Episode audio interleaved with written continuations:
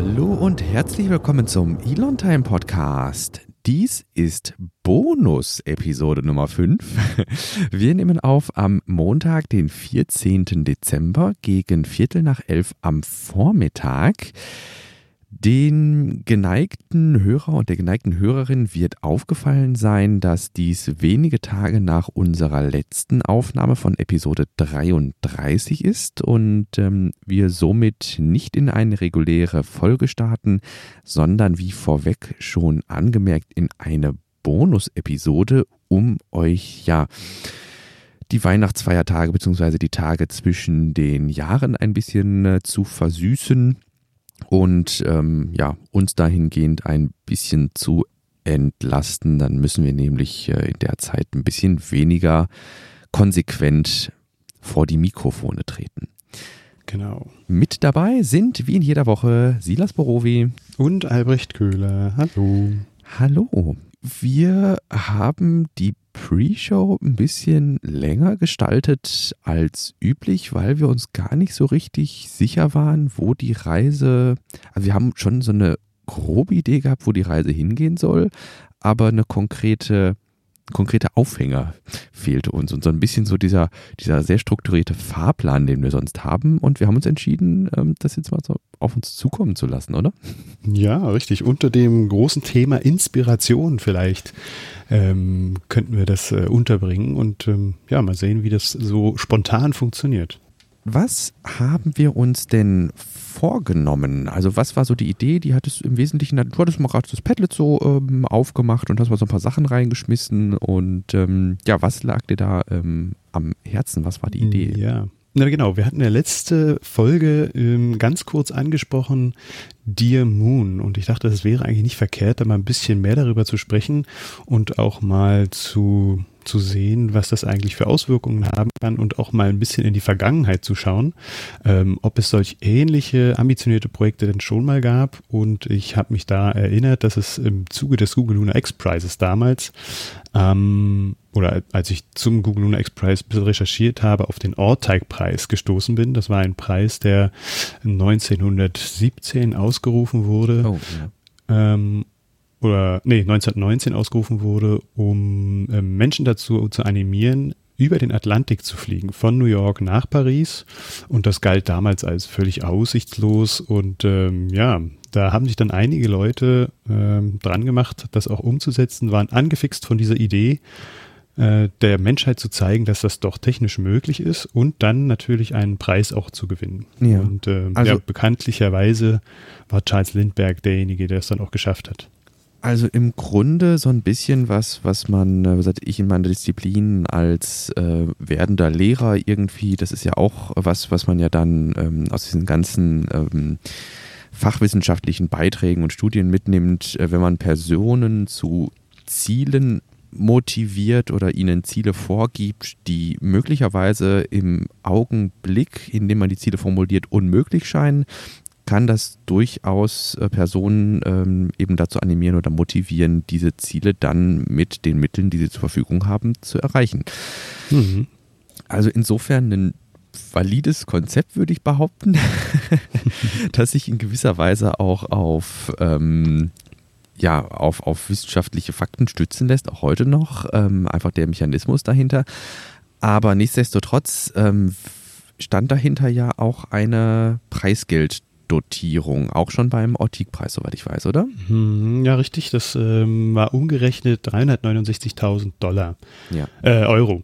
Ähm, war eine, eine stolze Summe, aber man muss bedenken, äh, diejenigen, die diese Gefahr auf sich genommen haben, haben auch einiges investieren müssen. Ähm, ich weiß gar nicht, ob diese 369.000 Euro dann das auch eingespielt haben, was auch investiert werden musste. Mhm. Also bei Charles Lindbergh weiß ich, dass er auch ein großes Team hinter sich hatte und ähm, ja auch Leute erstmal anheuern musste, die da in Vorleistung gehen. Und das äh, war ja dann auch schon ein starkes Stück. Ähm, man muss bedenken, in welcher Zeit das halt stattgefunden hat. Da waren Flugzeuge ähm, eher selten gesehen und auch was Besonderes und gerade auch Flugzeuge, die dann solche Weiten äh, schaffen konnten. Da brauchte, brauchte es dann auch einige Innovationen noch. Ja, Nur um das vielleicht einzuordnen, hätte ich jetzt noch so zwei Sachen, die mir im Kopf rumschwirren. Ähm, und zwar einerseits müssen wir natürlich noch ähm, anmerken, dass diese 300, was haben wir, 390.000 äh, Euro, äh, über die wir jetzt gerade gesprochen hatten, äh, inflationsbereinigt sind. Also das ist nicht das, was umgerechnet damals ausbezahlt wurde, was ja eine astronomische Summe gewesen wäre ähm, sondern, weiß ich nicht, mit, mit einem heutigen Budget von, weiß ich nicht, weniger als 400.000 äh, Euro dann eben etwas ja auf die Beine zu stellen, was ja einer Unmöglichkeit glich. Und das Zweite, was mir dabei einfällt, wann waren denn überhaupt die ersten, das muss ich gerade parallel mal googeln, die äh, kommerziellen äh, Flüge überhaupt? Also das war ja jetzt mehr so eine Experimentalüberquerung, aber wie lange haben wir denn so kommerzielle Flüge?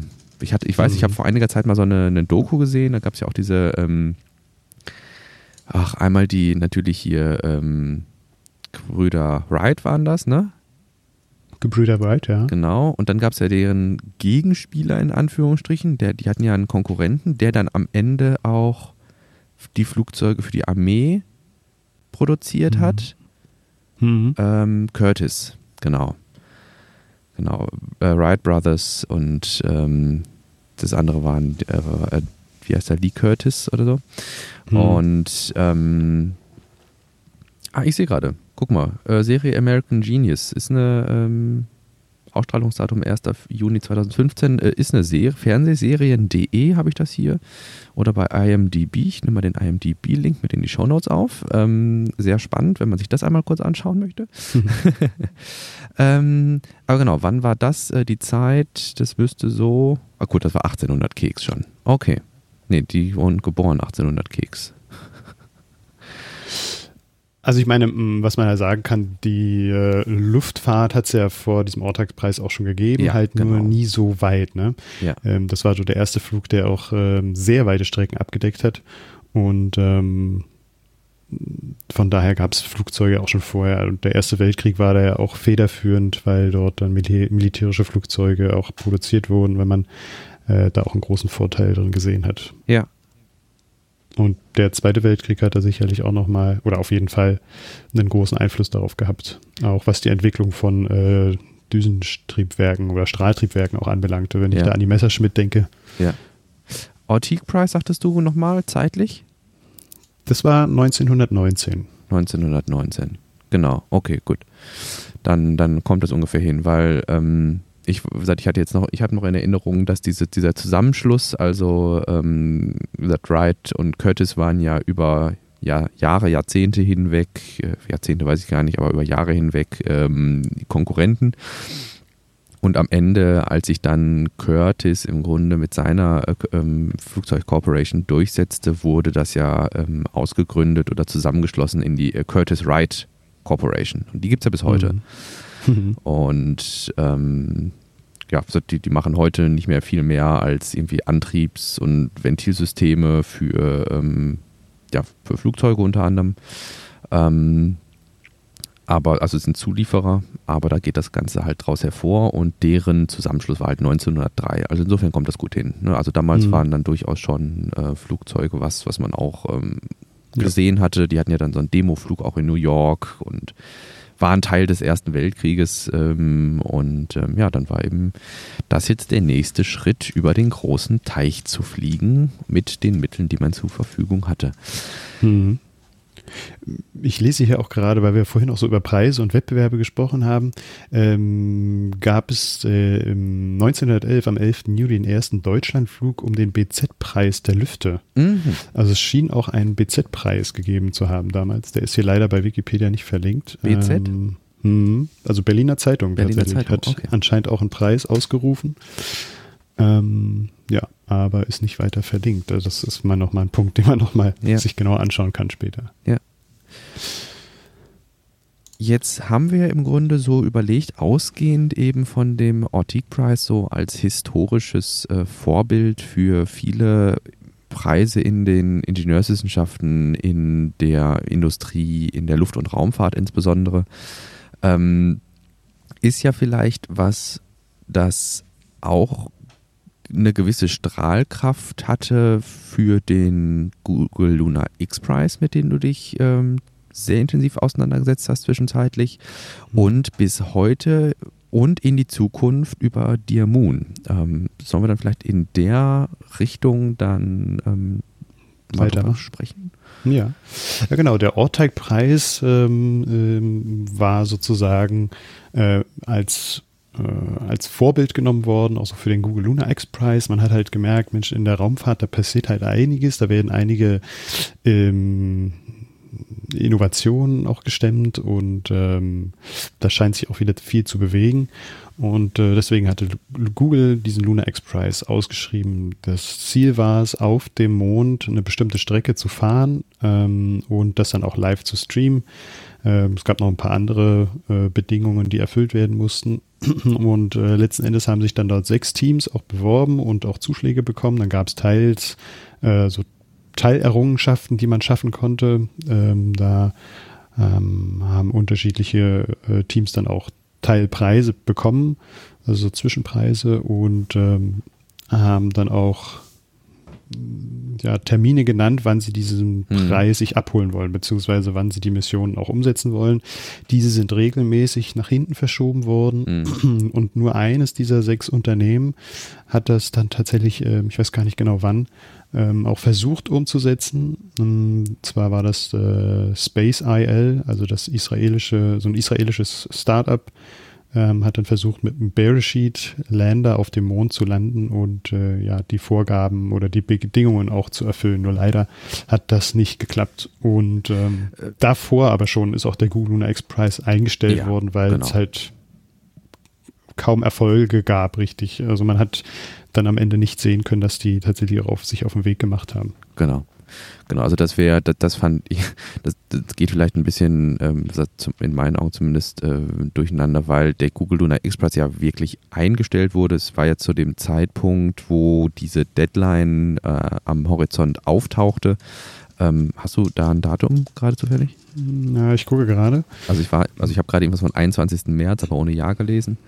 Hm, bis ähm, 2018, also 2007 bis 2018, das sind okay. zehn Jahre, das ist schon nicht, genau. eher, nicht ohne, ne? Also März 2018 war dann, glaube ich, die Deadline irgendwie äh, ja. zu, wo, zu, zu der Deadline, da war schon eine schwammige Bedingung formuliert worden, so wie ich das gerade aus dem Artikel rausgelesen hatte, dass zumindest mal ein Raketenstart angesetzt sein sollte. Und ähm, da das halt äh, zu dem Zeitpunkt noch nicht äh, mhm. äh, oder bis zu dem Zeitpunkt noch nichts geplant war, hat man gesagt, gut, äh, dann ergibt es eigentlich keinen Sinn, den, den jetzt noch bis dahin aufrechtzuerhalten, wenn nicht mal der Start geplant ist trotzdem auch außerhalb, und das finde ich eigentlich so bemerkenswert eben an Bearsheet, dass äh, die gesagt haben, gut, ähm, wir haben jetzt so viel Effort ähm, hier rein investiert und Zeit und Geld und ne, Ressourcen, ähm, mhm. dass wir auch ohne den X-Prize letztlich versuchen, dieses Prestige für uns ähm, ja, für, für uns zu gewinnen. Und ähm, deshalb, ähm, ich habe das gerade nochmal in einem Etherpad äh, zusammengehackt, irgendwie als, als Titel für die äh, Episode. Passt dann vielleicht auch ganz gut sowas wie, weiß ich nicht, Errungenschaften, Innovationskraft, Preise und Prestige hm. in der Luft- und Raumfahrt, weil es ist ja im Grunde so ein, ja, wenn man das so, als, als, als Ecken eines Rechtecks irgendwie sehen will, ähm, das sind ja immer so die Sachen, die irgendwie zusammenhängen. Ne? Also einmal die finanzielle Dotierung, auch beim Google Lunar X Prize, die war ja jetzt, das war echt nicht wenig Geld, das waren glaube ich 20 Millionen für den ersten Preis, ne? Hm. Dann zusätzlich noch, was ich auch bemerkenswert fand, äh, viele Meilensteinpreise, das hätte ich nicht erwartet. Hm. Also es ist nicht nur The Winner Takes It All, sondern es gab für den zweiten gab es noch ein bisschen weniger, dann gab es Meilensteinpreise, wenn man zum Beispiel weiter also so und so viel weiter gefahren ist, als die Mindestanforderung war. Hm. Wenn man im Vorfeld eben diese Kommunikationsprotokolle, also ich hatte gelesen, dass eine Anforderung zum Beispiel war, dass man eine SMS vom Mond zur Erde senden sollte und hm. wenn man dann beispielsweise da noch irgendwelche geschickten Kommunikationsprotokolle und sowas drumherum gebaut hat, dass es dafür auch einen Meilensteinpreis gab. Hm. Oder funktionierende Antriebssysteme genau. wie Räder und Schubdüsen, Hard- und Software zur Positionsbestimmung und Ermittlung der Zug zurückgelegten Distanz und so, da hast du dann auch nochmal äh, extra Preise bekommen, ja. Genau. Und das waren ja diese, diese, diese wirklich ähm, die materiellen Preise, dass man dann Geld dafür bekommen hat, also als Preis mhm. wirklich. Dann, wo Bearsheet dann jetzt quasi sich so ansiedelt, ist ja gut, wir können den Preis nicht mehr gewinnen, aber wir kriegen das Prestige mhm. und wir haben eine Errungenschaft in gewisser Weise.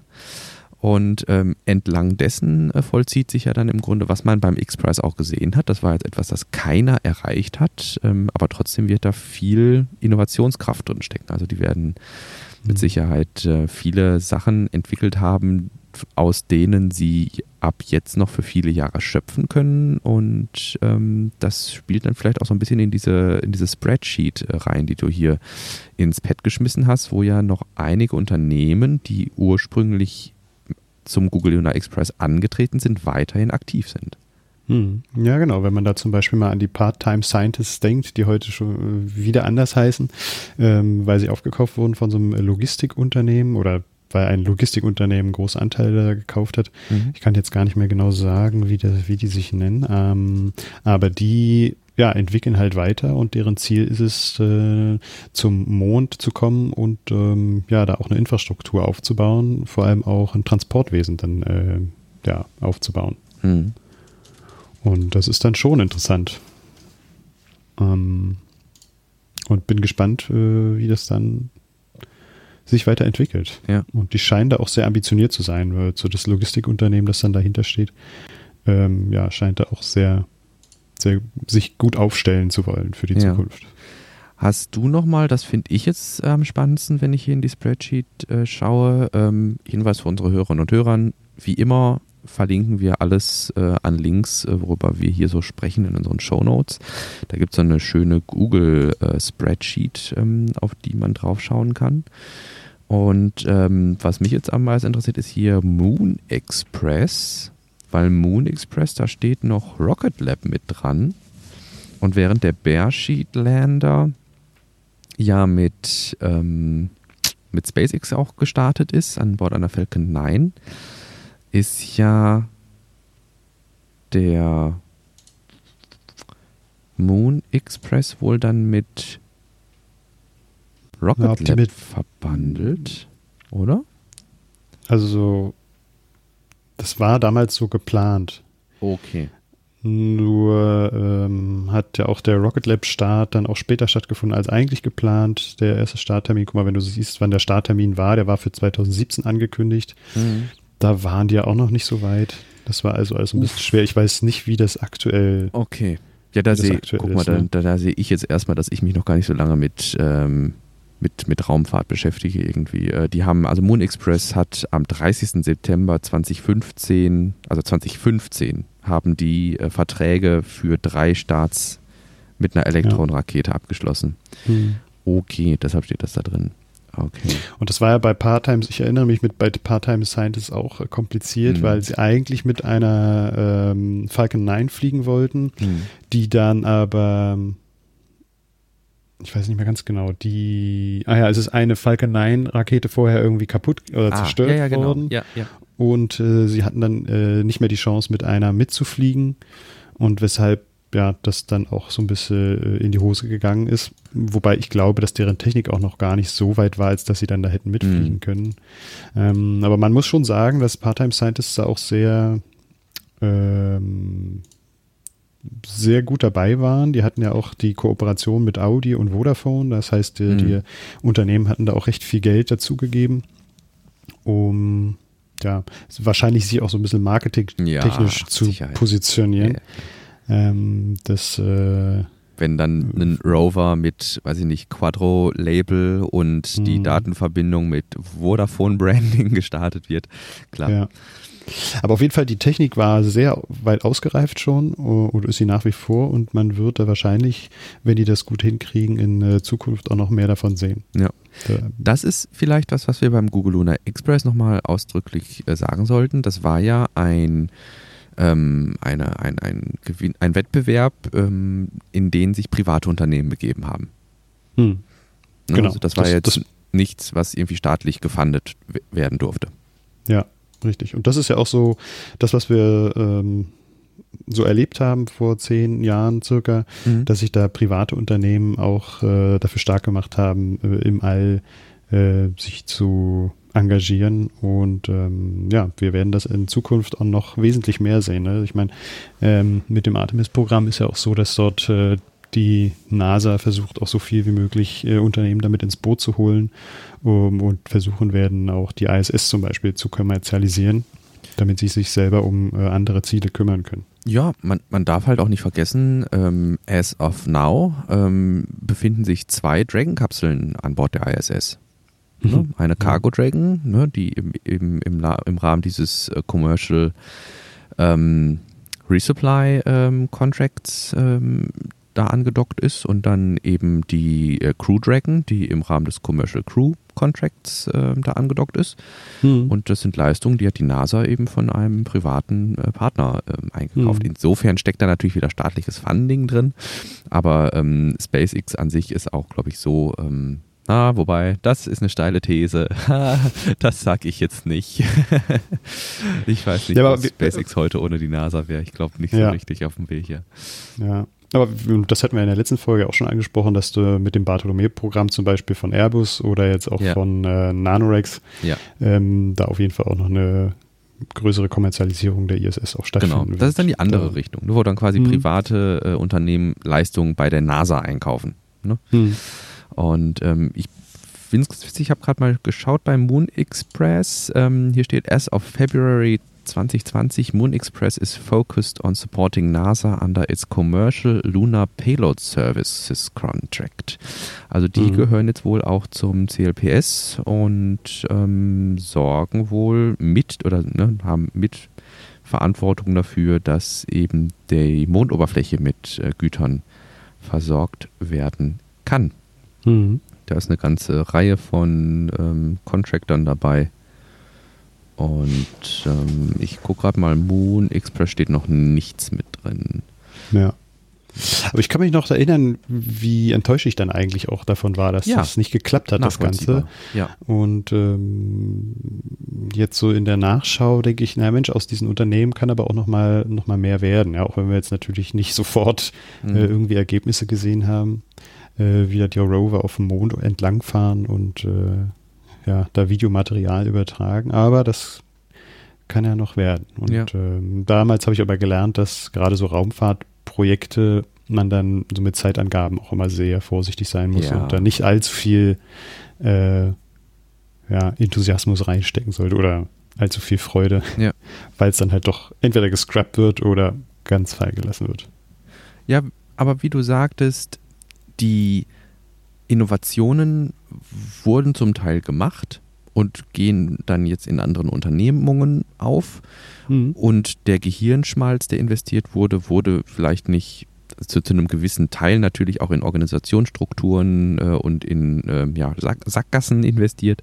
Aber die, äh, die Manpower, um letztlich, äh, oder die Gehirnpower, keine Ahnung, wie man sowas bei Innovationen nennt, also die Erfindungen gehen nicht verloren. Und die Ideen, die dahinter stecken, ähm, auch nicht. Aber der Zeithorizont, der ist ähm, natürlich jetzt für die Unternehmen, also für Space IL und also die, selbst die, die am nächsten dran waren, da weiß man jetzt nicht, wie es weitergeht und ähm, ob das dann unter dem Namen Space IL weitergeführt wird oder ob sich die Leute einfach auf andere Unternehmen dann verteilen. Ne? Hm. Ja. ja, klar. Ja, aber ungewisser Zeithorizont ist vielleicht auch so ein äh, gewisses Stichwort im Sinne unserer allerliebsten Zeitlinie, nämlich der Elon-Time, ähm, dass wir ja für 2023 ähm, eine Ankündigung haben von einem Unternehmer, der sich einen Flug um den Mond kaufen möchte.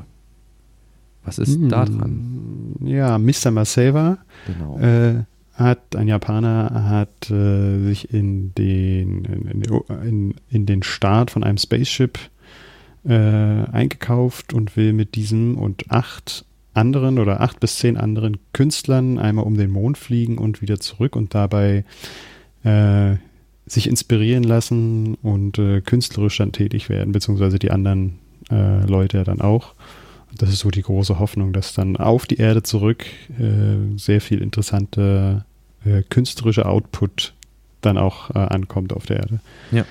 Und damit andere Leute auch inspiriert werden, äh, zum Mond zu schauen und äh, in die Weiten des Weltalls. Ja. Es geht um äh, SpaceX, SpaceXs. Genitiv von SpaceX. Ähm, um das Starship von SpaceX, ähm, das diese Aufgabe übernehmen soll. Wir hatten da, wie du auch schon zu Beginn dieser Bonus-Episode sagtest, im Rahmen der letzten Episode schon drüber gesprochen. Da hatten wir ja den erfolgreichen Hop von Starship Serial Number 8 ähm, vermeldet. Ähm, was mir auch aufgefallen ist beim Schneiden der Folge, wir hatten gar nicht so sehr thematisiert, dass das Ganze am Ende in einem Feuerball aufgegangen ist. ja, das ist dann letztendlich gar nicht so wichtig gewesen, das ist egal. ja, stimmt, das, das hätten wir mal erwähnen sollen. Ne? Hätten wir, aber gut. Ähm, das Fernziel für das Starship ist eben dieser Flug um den Mond. Na, es gibt ähm, eine sehr schöne Webseite, dearmoon.earth ähm, auf der auch das Mission Profile zum Beispiel eingezeichnet ist. Es soll nicht gelandet werden, sondern wirklich nur einmal so ein Swing um den Mond gemacht werden. Und das, was Albrecht gerade sagte, dieses Künstler mitnehmen auf den oder um den Mond, äh, kann man sich natürlich fragen, wie sinnvoll ist das? Aber ich denke, man kann sich das am ehesten vorstellen, wenn man zumindest mal die Videoaufnahmen vom Mond zur Erde sich ähm, angeschaut hat. Also wo man dann sieht, wie beispielsweise der Mond die Erde verschattet und dann sieht man so nur so den Horizont der Erde, dahinter irgendwie die Sonne, dass das inspirierend äh, für Künstler äh, sein kann, steht, denke ich, irgendwie außer Frage. Hm. Ja, das ist dann auch interessant. Ähm, geplant ist ja unterschiedliche Künstler auch mitzunehmen. Ähm, die dann auch eine ganz andere Sicht haben auf die Dinge ja. und das, was sie dort erleben, auch ganz anders ähm, ja, den Leuten, den Menschen mitteilen können. Ne? Und ähm, der Mensch ist halt so, dass er auch auf unterschiedliche Art und Weise äh, angefixt werden kann und da ist es nicht verkehrt, äh, ja, dann für jeden vielleicht auch äh, eine Form der Kunst ja. bereitzustellen. Ja. Ja, ja, genau. Und ich habe ist zwar ein bisschen tangent, aber dann doch wieder nicht. Ähm, gestern einen Beitrag gelesen, da ging es um das Designstudio von Seat, dem Autohersteller. Mhm. Und äh, ich hatte mich informiert zum äh, Seat Minimo, das ist dieser Nachfolger quasi so rein formal vom Renault Twizy. Ist ja dieses kleine, ne, dieser kleine Stadtflitzer mit den vier Rädern. Und ähm, das Designstudio, wo der halt jetzt ähm, wo, wo der so weiter designt wird, das ist in Barcelona. Und dann hatte ich mich gefragt, äh, weil dann die Designerin, die Hauptamtliche, dann auch in dem Artikel sagte, ja, dass es von unschätzbarem Wert ist, dass äh, das Designstudio jetzt im Zentrum von Barcelona ist. Und ich fragte mich so, hm, welchen unschätzbaren Wert, außer hohe Mieten, hat das jetzt, dass dieses Designstudio äh, da im Zentrum von Barcelona steht. Aber gut, dann Artikel weitergelesen und das ist dann vielleicht mhm. so ein bisschen, wenn man, vielleicht kann man sich da als Naturwissenschaftler echt schlecht reindenken, dass alles, was in Barcelona passiert, diese ganzen Märkte, die, we die wechselnden Ladenlokale, ähm, die Architektur in der Innenstadt, äh, Baustellen, also jeder visuelle Eindruck, jeder, äh, also jeder optische Eindruck, jeder ähm, auditive, also jeder hörbare Eindruck löst etwas in Menschen, in Künstlern, in Designern aus, was dann hm. eben ähm, fließen kann in Inspiration ähm, oder Innovation im, im Designbereich. Und ich denke, das ist vielleicht auch so ein bisschen das, was, äh, es gibt ja hier ein schönes äh, Zitat ähm, von, von Yusaku Mezawa auf der Dear Moon-Seite, wo er dann schreibt, wenn Pablo Picasso den Mond aus der Nähe hätte sehen können, welche Gemälde hätte er dann wohl möglich gemalt? Oder wenn John Lennon die, die, die, die, die Krümmung der Erde aus der Ferne hätte sehen können, welche Songs hätte er dann wohl möglich geschrieben? Und mhm. ähm, wie würde die Erde heute aussehen, wenn bestimmte talentierte Künstlerinnen und Künstler oder allgemein Künstlerinnen und Künstler mit hoher Reichweite ähm, die Erde aus dem Weltall hätten sehen können? Mhm. Und das ist ja vielleicht so, dass, also das fällt mir persönlich schwer, irgendwie mich da so, so ein bisschen reinzudenken, weil ich künstlerisch wirklich nicht so gut bin. Aber mit dem, ne, zu, im Zusammenhang mit dem Artikel, den ich da gestern gelesen habe, zu dem Designstudio, wo man sagt, es geht viel so um das, was man als künstlerisch begabter Mensch einfach wahrnimmt in seiner Umgebung und das dann halt zu kanalisieren in etwas Künstlerisches, in einer Ausdrucksform, von äh, Kunst, das hat mir so ein bisschen geholfen, jetzt auch dann quasi die heutige Folge so ein bisschen ähm, mhm. zu verstehen irgendwie. Ja, ja.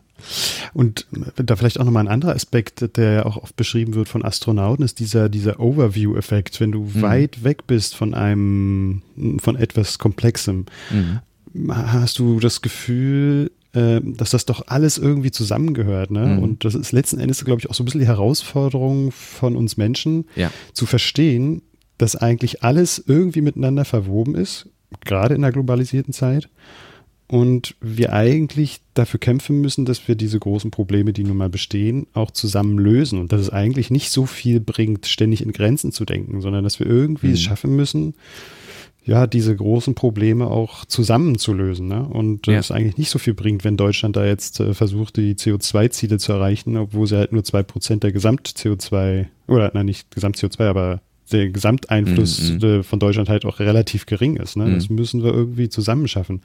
Und irgendwie vermisse ich das äh, ja. zunehmend, gerade so jetzt vielleicht unter Trump, ähm, oder in der heutigen Zeit einfach generell, dass, dass wir da so denken, dass äh, wir eigentlich zusammen irgendwie was schaffen, das schaffen müssen, ja. diese Probleme zu lösen. Ja. Und das, äh, ja, wird vielleicht mit solchen Aktionen dann auch nochmal anders, ja. Also wenn die Leute zunehmend auch in das All, ins All kommen und ähm, den, den Blick auf die Erde richten. Ja. Ähm, oder wir durch solche Kunstprojekte wie durch Dear Moon da auch ein besseres Verständnis für bekommen. Genau, das, das finde ich auch einen großen Wettmann. Das ähm, sagte ich auch schon während der äh, Pre-Show, ähm, dass jetzt gerade beim Start von Serial Number 8, den ich wirklich in meiner Be Bekanntschaft und Freundschaftsliste durch die Gegend geschickt habe und hier von wegen, ey, schaut mal, voll cool und ähm, dann auch wirklich von von Person zu Person mal irgendwie gezeigt habe, quasi in einem Videocall, hier schau mal und dann nebenbei noch ein bisschen erläutert habe und dann war häufig die Frage, die wir, die hier auch immer wieder im Podcast aufkommt, warum? Ne, warum mhm. geben wir Geld aus? Warum wird auch Yusaku Mesawa einen nicht ähm, zu vernachlässigenden finanziellen Anteil an der Finanzierung dieses Starship-Projektes haben? Ähm, und die Tickets, die er dann da kauft, in Anführungsstrichen, werden ein, ja, einen immensen äh, materiellen äh, Wert äh, widerspiegeln. Wa warum machen wir das? Warum geben wir dafür Geld aus?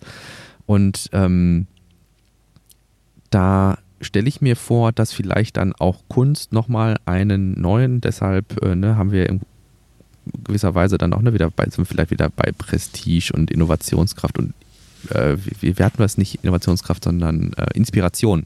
Hm. Ne? Also quasi, du sagtest, du, der Google Lunar X-Prize, der wurde zum Beispiel, als der verlängert wurde, hat er so ein bisschen an Strahlkraft verloren. Einfach weil dieser, ja, ich, ich ne, du kriegst du so eine Idee davon. ja, also, weil einfach der Output nicht da war. Also es gab die, die Ergebnisse waren einfach nicht da. Ja. Das, das war das Problem. Und ähm, es ist schwer darüber zu sinnieren, woran das dann gelegen hat. Ja, aber so, ähm, so, so Raumfahrt wieder sexy machen, weißt du? Also mhm.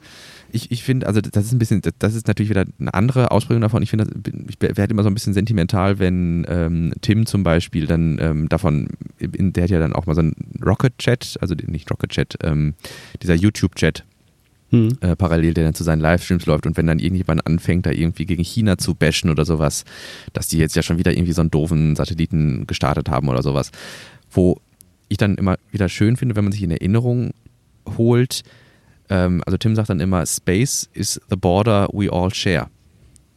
Hm. Ne? Also das ist dieses Verwobene, dieser Gesamtblick, den du gerade meintest. Also wir alle, die, die ein, also die Grenze, die wir uns alle in der Menschheit teilen, abgesehen von Landesgrenzen, ist der Weltraum. Na, wenn wir unseren Planeten verlassen, dann verlassen wir alle den gleichen Planeten. Hm. Ne? Also ein, ein weiß nicht, ähm, Space IL, die aus Israel starten, ähm, dann vielleicht Part-Time Scientists, die irgendwo eine Startrampe gebaut hätten in Deutschland oder äh, SpaceX aus ähm, Florida irgendwo da auf dem Launchpad am Kennedy Space Center. Am Ende verlassen wir alle die gleiche Grenze. Und ja. ähm, das ist äh, was, da fehlt in wesentlichen Teilen mit Sicherheit der Blick für und das wäre sowas, wenn du wirklich ein, was ich mir vorstellen würde, wenn man wirklich einen reichweitenstarken Künstler hat, dann zu vermitteln, hey, es gibt keinen Planeten B. No. Ja. Das wäre so. Da, da, fällt mir irgendwie auch noch, ähm, hast du schon mal was von Asgardia gehört? Von Hasen und Asgard habe ich schon mal was A gehört, aber. Asgardia, the first space nation? Nee. Ah, okay. Das ist eine einzigartige internationale Gemeinschaft ähm, ja, von Leuten, die der Meinung sind, dass man eine eigene Nation äh, auch haben kann, äh, die äh, im All sich sozusagen, die, die ihren Ursprungsort im All hat und mhm. äh, so eine eigene Nation ist. Aber das ist ja im Grunde so das, womit wir uns dann spätestens auseinandersetzen müssen, wenn, da gab es von Joe Scott auch ein unfassbar gutes Video, ähm, warum wir uns spätestens, wenn wir den Mars besiedeln, zum Beispiel mit auseinandersetzen müssen. Ne, wir haben ja, mhm. da haben wir auch drüber gesprochen, meine ich, ne? Dieses Delay, dieses Zeitdelay, was wir von, vom Mars und zurück haben. Mhm. Dass das mindestens irgendwie, ähm, dass die, dass die der Roundtrip, also das Signal hin und wieder zurück, mindestens, weiß ich nicht, irgendwie 20 Minuten sind oder sowas. Mhm.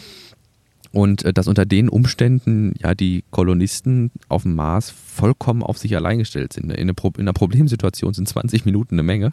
Mhm. Und äh, dass sich da halt schnell sowas wie eine eigene, ähm, ja, sowas wie eine eigene, Gesellschaftsform, ja. genau, mit eigener ja, entwickeln würde. Ja. Und da finde ich eigentlich auch ganz spannend, also wenn man so ein bisschen in Science Fiction äh, reingucken äh, möchte, ähm, sei jedem The Expanse, äh, die eine Amazon Original Serie, ans Herz gelegt. Die ist äh, wissenschaftlich, naturwissenschaftlich sehr gut aufbereitet. Ähm, zum Beispiel hört man nicht besonders viel, wenn man im Vakuum des Alls durch die Gegend fliegt und so. Ähm, und alles, was man an äh, Geschwindigkeit aufbaut, muss man vor der Landung wieder abbauen.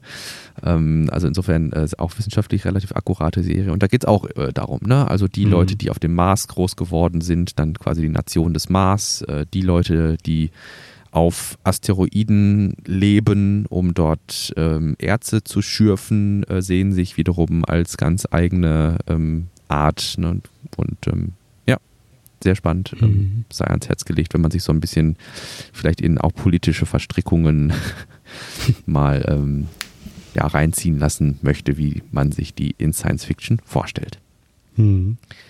Ich bin mal gespannt, wann wir zu so einer, sage ich mal, Goldgräberstimmung kommen. Ja? ja. Wann wir, also das ist, ist, ja aktuell noch sehr limitiert, dass mhm. man da oben kaum kommerzielle oder kaum Unternehmen sieht, aufgrund dessen, weil halt kaum Startmöglichkeiten zur Verfügung stehen, mhm. zumindest so recht regelmäßig und vielzählig. Ja. Und irgendwann wird das aber so sein, dass es doch auch ausreichend Startmöglichkeiten gibt und, und was passiert dann und wie kommt dann da Goldgräberstimmung auf, genau. dass das dann noch weiter gepusht wird? Ich, weil ich glaube, dann haben wir irgendwann auch diesen Punkt, ähm, dass da auch richtig viel passiert und man kaum noch hinterherkommt. Ja. Ich denke, das, das ist halt unter, ich denke, ein wesentlicher Anteil ist das, was du gerade sagst, dass eben der Startpreis pro Kilo so günstig werden muss, dass es vernachlässigbar ist. Hm. Na, angenommen, ich entscheide mich als Unternehmen für Bergbaumaschinen, ähm, jetzt eine Technologie zu entwickeln, autonom aus ähm, Asteroiden im Asteroidengürtel äh, Gürtel, ähm, Materialien zu schürfen und äh, diese dann in keine Ahnung, an einen Lagrange Point äh, zu bringen, wo sie dann eben äh, verbleiben können. Und dann gibt es da eine mhm. autonome Fabrik, die diese Erze weiterverarbeitet und dann ja daraus Konstruktionen machen kann. Mhm. Also ich glaube, solange wir darauf angewiesen sind, Materialien von der Erde ähm, in mhm. den Orbit zu bringen, also selbst wenn du eine Raumstation bauen möchtest, wie Jeff Bezos, äh, der diese, diese, ach, wie heißen diese Zylinder nochmal? Na, sind das auch von Neumann Zylinder? Ich, ich, ich kenne jetzt nur diese Bigelow Aerospace, äh, die so aufgeblasen werden können, diese größeren. Aber ich weiß nicht, was du meinst. Nee. Ähm, ja, so ähnlich wie, äh, also wir hatten ja schon mal über diese Farming Donuts äh, gesprochen. Hm. Also rotierende, im Grunde einfach rotierende Zylinder, wo du die, vorne und hinten den Deckel drauf machst, dann kannst du da eine Atmosphäre drin erzeugen und durch die Rotation Schwerkraft. Ah. Hm. Und äh, das sind ja, ach, wie heißen diese Je ähm, Jeff Bezos Zylinder? Hm. O'Neill. Haha, ja genau. O'Neill Codonier. Ah, ja. O'Neill Cylinders. Mhm. Genau. Ähm, packen wir in die Show Notes. Ähm, genau, das sind ja einfach nur rotierende Zylinder. Ähm, und dann kann man da eben mit so und so viel G Schwerkraft und eine Atmosphäre ähm, ja, Häuschen bauen, Landwirtschaft betreiben, Viehzucht betreiben, you name it. Und äh, das sind aber so große Strukturen, dass wir dann natürlich das ganze Material nicht von der Erde da hoch schaffen können. Das mhm. wäre Wahnsinn. Das, ich würde behaupten, dass das nicht zu schaffen ist. Und ähm, insofern wäre dann halt ein wichtiger Schritt, eben Erze im Orbit zu schürfen und weiter zu verarbeiten. Und ja. ähm, bis jemand auf die Idee kommt, das zu machen, äh, wird es so lange dauern, bis die Startkosten halt nicht mehr irgendwie Tausende von Dollar pro Kilogramm sind. Ja, ja da gab es auch schon relativ ambitionierte ähm, äh, ähm, Unternehmen, Deep Space Industries oder Galactic Gold, achso, ne, Planetary Resources. Da muss man nochmal gucken, was aus denen ja. eigentlich geworden ist. Ja. Das war, hörte sich damals immer so ambitioniert an. Ja. Ja, aber das ähm, ist es so im Grunde. Also ich finde in dem Zusammenhang würde ich dann zumindest noch fallen lassen, wenn es darum geht, ähm, aus ganz anderen Motivationen zum Beispiel, ähm, also nicht einer materiellen äh, Motivation, sondern einer ganz krass Prestige-Motivation ähm, auch, ähm, ja, Investitionen zu tätigen und Innovationen zu machen. Äh, das Space Race natürlich, ne? Mhm. Das darf man auch nicht vergessen. Das war am Ende nicht irgendwie mit einem Preis dotiert, sondern das war Prestige only. Ja. Ähm, Gibt es eine sehr schöne Serie zu, ähm, genauso wie wir letztes Mal schon über Long Way Up berichtet hatten. Leider ähm, Apple TV Plus Exclusive ist auch äh, For All Mankind. Ähm, auch Apple TV Plus Exclusive, da geht es da im Grunde darum, so kurz abgerissen, dass die äh, Sowjets das Space Race gewinnen und äh, die Amis entsprechend ähm, ja, innovativ bleiben müssen. Ähm, sehr schön anzusehen und ansonsten, ähm, ah, jetzt ist es mir entfallen. Ah, äh, hatten wir auch schon mal, glaube ich, darauf verwiesen, äh, Mars ich glaube, die hieß einfach nur Mars, die Serie, ne? Ah ja, genau, von National Geographic. Genau. Ja. Ja, das war auch nicht verkehrt. Die ist auch sehr gut. Ähm, ja, aber das wäre so das, was mir für diese Episode am Herzen gelegen hätte. Ja. Ja. Schön. Ach, vielleicht das noch, äh, weil du ja letztes Mal bei Dear Moon auch noch äh, Wintergarten angesprochen hast. Ah, ja. Äh, das hatten wir jetzt irgendwie ein bisschen ver vergessen. Ähm, das ist der junge Mann, der diese Marble Machine baut Martin. und nach wie vor, ja, nach wie vor da sehr viel Herzblut reinsteckt. Der hatte sich damals, ich weiß gar nicht, äh, wann das war, 2018, kommt das hin? Ja, 2018 im September für einen Flug äh, auch mit dem Space ja. äh, Starship beworben. Ja. Ähm, und äh, ja, man merkt ihm richtig an, dass er da auch groß Bock dran hat. Und ich wusste gar nicht, dass Wintergarten die Milchstraße bedeutet. Das hat er nämlich in dem äh, Beitrag da mitgeteilt. Hm. Nee, das war mir auch nicht ähm, bewusst. Und dass er auch so ein Fable hat für Raumfahrt und äh, Astronomie, das wusste ich auch nicht.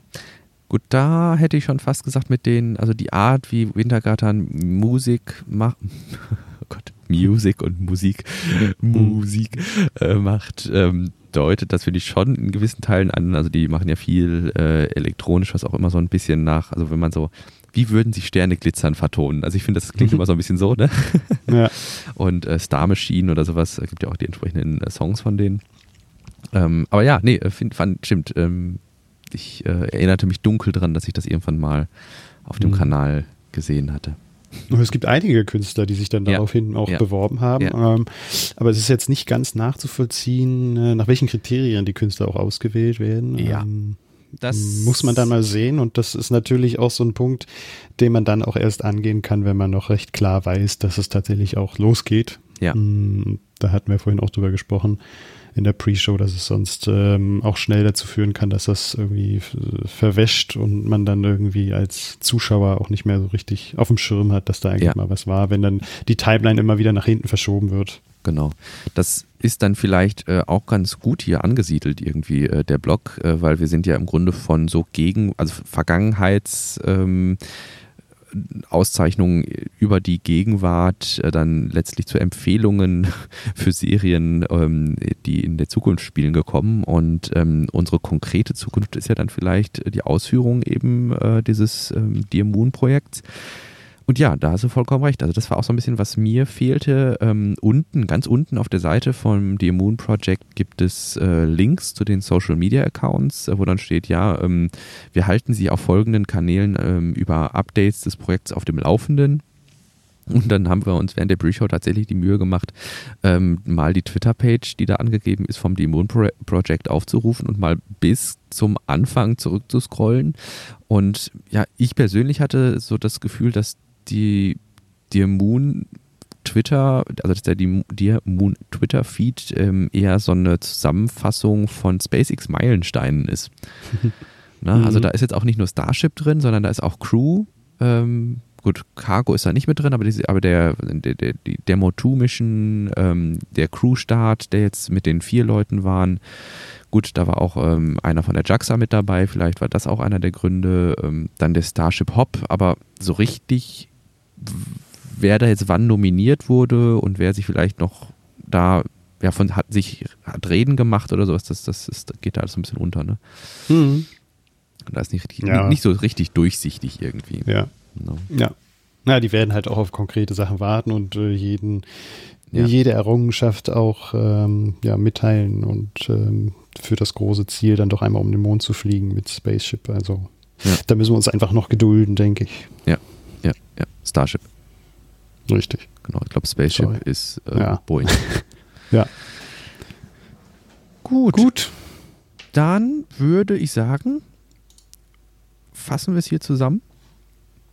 Wir würden mhm. uns wirklich riesig freuen, wenn ihr dieses Projekt als gehaltvollen Beitrag zur deutschsprachigen Technik, Tesla und Space Community seht. Äh, in diesem Fall natürlich eher Space Community.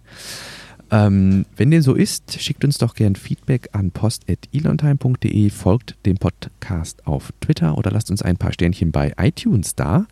Sollte euch etwas nicht gefallen haben oder sollten wir uns grobe Schnitzer geleistet haben, dann freuen wir uns selbstverständlich auch über konstruktive Kritik an die genannten Kanäle. In diesem Sinne, wann immer diese Episode auch erscheinen mag oder wann immer ihr sie hören mögt. Ähm, wir wünschen euch eine schöne Zeit. Bleibt gesund und wir hören uns dann beim nächsten Mal, oder? Ja, gerne, gerne. Gut. Bis dahin. Tschüss. Tschüss.